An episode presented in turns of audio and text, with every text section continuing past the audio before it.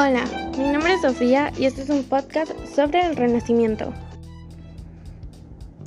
Se conoce como Renacimiento al movimiento cultural y artístico que surgió en Italia y se extendió por toda Europa.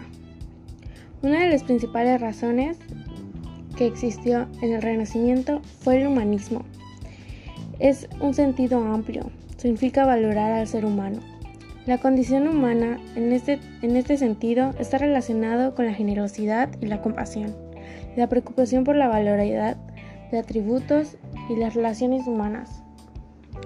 Por humanismo se conoce también al movimiento filosófico, intelectual y cultural, que comenzó en Italia con el Renacimiento y se extiende a través de Europa con el teocentrismo el teocentrismo es la cavidad sobre Dios como el centro de todo.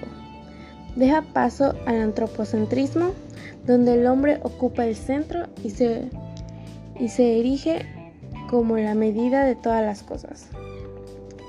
En este sentido, el humanismo exalta las cualidades de la naturaleza humana por su propio valor. La filosofía humanista ofrecía nuevas formas de pensar, reflexionar y muchas cosas acerca del arte, la ciencia y la política.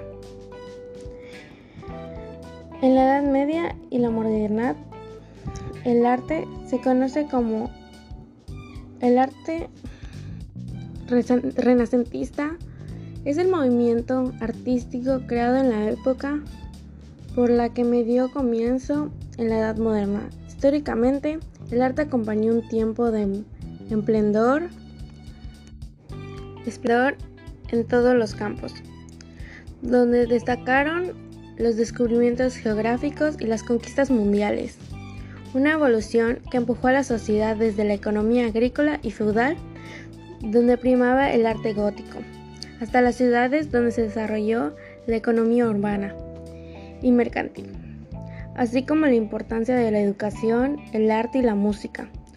Ahora entendiendo cómo algo tan simple como una palabra que es el arte expresa tantas cosas.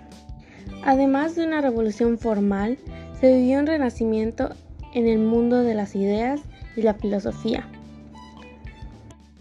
También en el Renacimiento se vivió una época gloriosa para la ciencia, pues se ha definido el Renacimiento como una época de amplicidad y de perspectiva para la historia de la ciencia representativa, el nacimiento de teorías científicas y aplicaciones técnicas que fundamentaron la idea del progreso durante las siguientes centurias fueron de suma importancia. Las más importantes del Renacimiento son aquellas que determinaron la naturaleza de la actividad científica. Como ven, el Renacimiento ayudó en muchas cosas. Nos dio no solo el arte, no solo la escultura y la pintura, lo cual fueron de las cosas más grandiosas que nos dieron, pero también nos enseñó el humanismo. Nos abrió las puertas para la ciencia, para inventos nuevos que nos ayudarían no solo entonces, sino también ahora.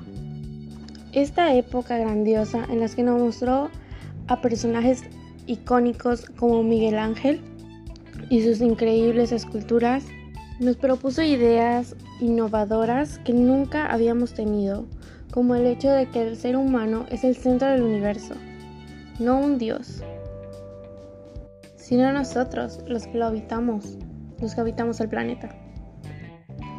En ese momento fue en el que los renacentistas nos metieron la idea de que todo podía ser explicado, pues los científicos trataban de hacerlo.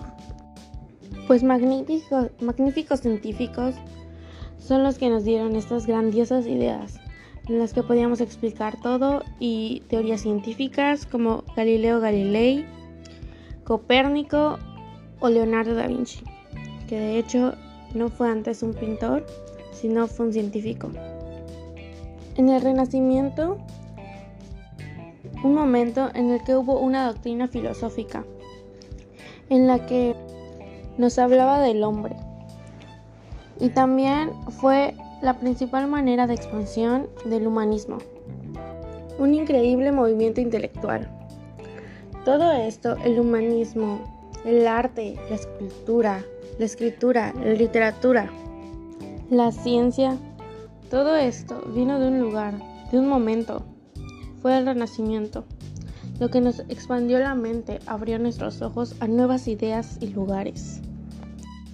Y tantas cosas no hubieran sido posibles sin este increíble movimiento que fue el Renacimiento.